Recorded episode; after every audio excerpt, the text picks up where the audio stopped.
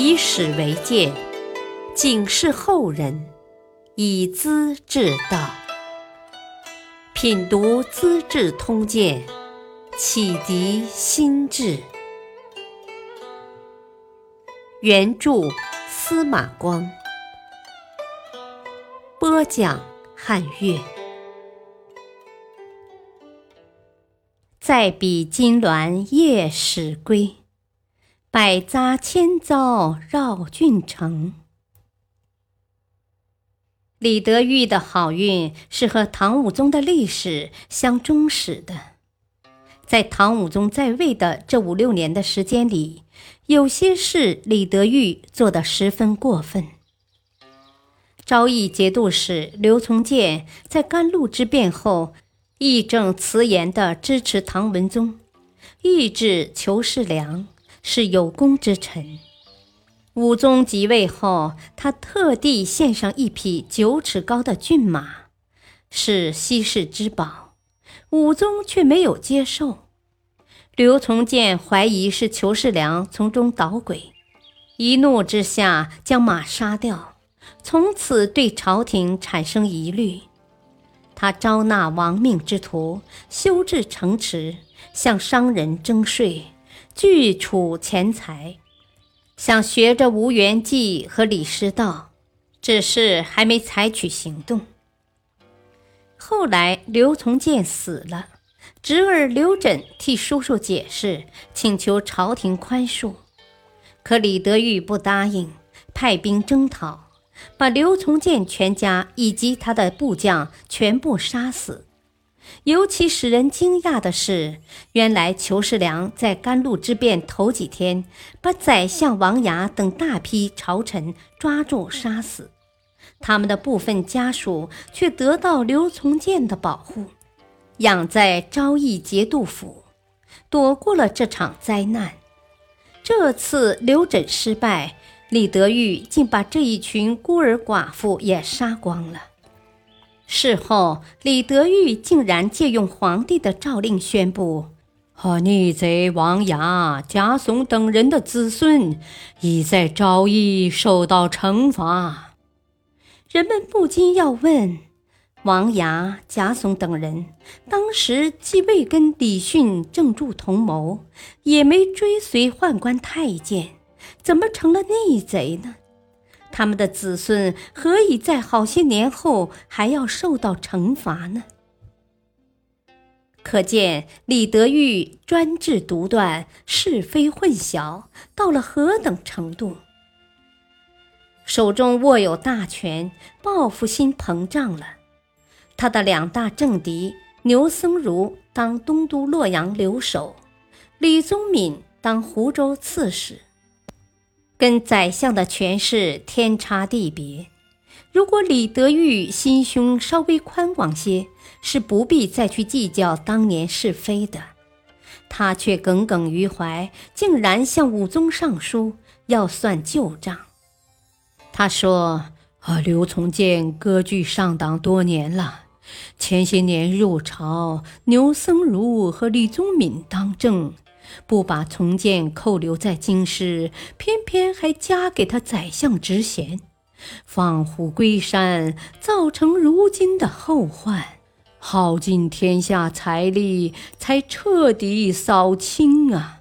追究起来，牛李两人不能辞其罪咎啊！又暗示刘从谏的部属郑庆揭发刘从谏多次收到牛李的书信，看过就烧，心中有鬼，硬是把牛李二人跟刘从谏的谋反缠在一起。恰恰河南少尹吕树也写信告诉李德裕，说刘从谏的失败消息传到洛阳。牛僧孺长吁短叹，行坐不安，显然有其隐情。等等。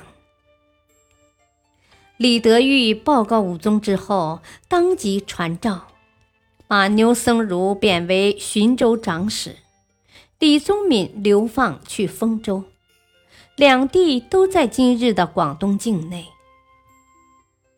李德裕深受武宗的宠信，加封为太尉、赵国公。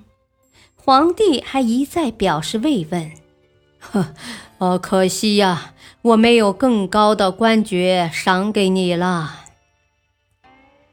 李德裕功成名就，如日中天，痛快极了。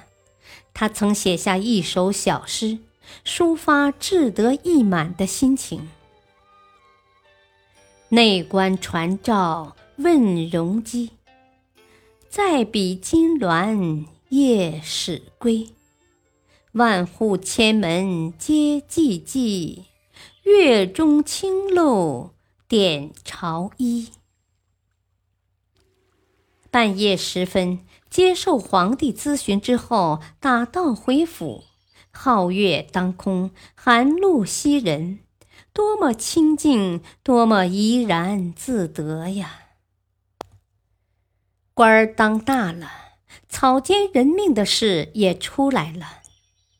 淮南节度使李绅查出江都县令吴襄有贪污行为，又强娶县民颜悦的女儿做妾。李绅把他接娶小妾的钱财也作为赃贿来算，按照法律要判死刑。可是当地百姓却为吴襄不平，说他冤枉。谏官请求复查，所得的结论是：吴襄挪用国库粮钱是事实，但他娶颜悦的女儿是经过对方父母同意，不是强娶，因此不能判死刑。这个调查是确实的，而李德裕却非常不满。把两位调查的朝官也贬去远处，并将吴襄处死。这个县令死得实在冤枉。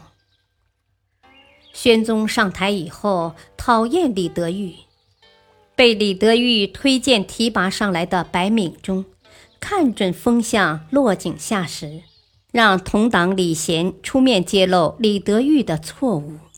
宣宗于是叫李德裕带着太子少保的职衔到洛阳去当分司了。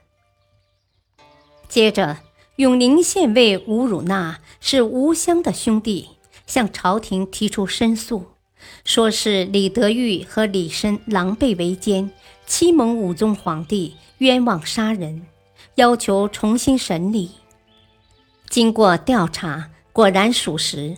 李德裕随即贬为潮州司马。李德裕到达潮州不几个月，白敏中和令狐桃等人不断攻击，又加重处罚，贬为崖州司户，就是现在海南岛的美兰镇附近。他的内心极不平静，从洛阳南下，到了越州的汨罗江。联想屈原的遭际，慨叹不已。远敌南荒一并身，停舟暂钓汨罗人。都原境上图专国，岂是怀王宴直臣？